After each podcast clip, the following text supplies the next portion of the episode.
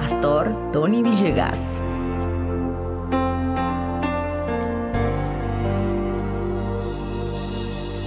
Hace tiempo escuché a una persona referirse a otro de la siguiente manera. Ese es un viejo insoportable.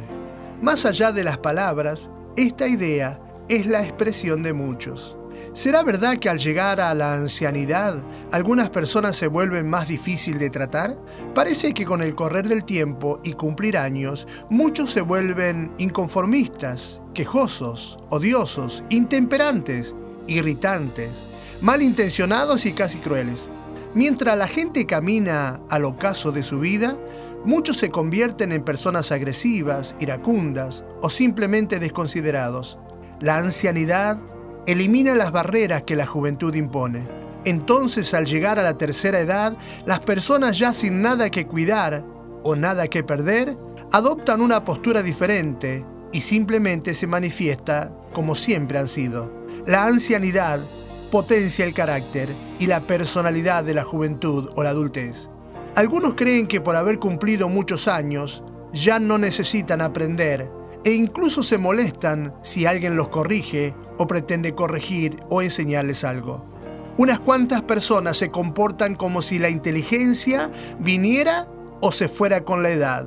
El cerebro siempre tendrá lugar para recibir información y el corazón siempre tendrá lugar para amar. Cada etapa debe ser un aprendizaje, un impulso, una motivación para enfrentar el nuevo ciclo de la vida. Así como hay personas que al llegar a la última edad se vuelven insufribles, otros en cambio parece que se volvieran más tiernos, comprensivos, amorosos, joviales. Estas personas en realidad siempre han sido así. En la vejez, muchos individuos se vuelven reservados, no quieren hablar con casi nadie, Solo desean relacionarse con muy pocas personas. En realidad, ellos siempre han sido así. Eso sucede porque la vejez altera lo físico, pero no puede alterar el alma. Cada franja etaria está directamente relacionada con la anterior y la posterior. Es decir, cada etapa es la continuidad de una y el anticipo de la otra. La vejez puede transitar por fuera, pero nunca debería suceder por dentro. Los viejos son jóvenes con muchos años y experiencia. Las peores arrugas no son las de la piel, sino las del corazón.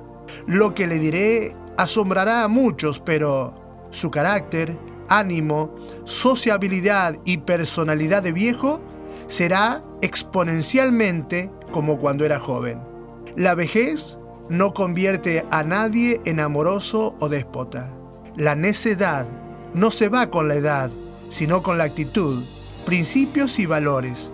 He visto ancianos solitarios, mientras que otros siempre están rodeados de gente. Muchos son continuamente visitados, otros prácticamente han sido olvidados. Con algunas observaciones particulares, pero en gran parte eso ha sido causado por el mismo anciano. Ningún niño o joven quiere visitar a un viejo enojón, odioso, iracundo, agresivo, vengativo o burlesco. La Biblia dice que las personas con buenas intenciones, aunque se envejezcan por fuera, por dentro siempre serán jóvenes. Con los años, los pasos se vuelven más lentos, pero los afectos corren más rápido. Salmo 92.14 dice, aún en la vejez fructificarán, estarán vigorosos y verdes. La pregunta que surge es, ¿Cómo tener una buena y efectiva vejez? Permítame darle cinco consejos. Siembre en su juventud lo que quiera cosechar en su vejez. Segundo, el calendario no regula la vida sino las decisiones. En tercer lugar, viva su vejez con pasión, optimismo y determinación. En cuarto lugar, tenga una visión para la vida, no individual, sino generacional. En quinto lugar, propóngase nuevos objetivos a pesar de su edad un hombre llamado Caleb, a los 80 años fue desafiado a luchar por una tierra, la conquistó como herencia y se la entregó a sus hijos. No solo combatió, sino que además ganó.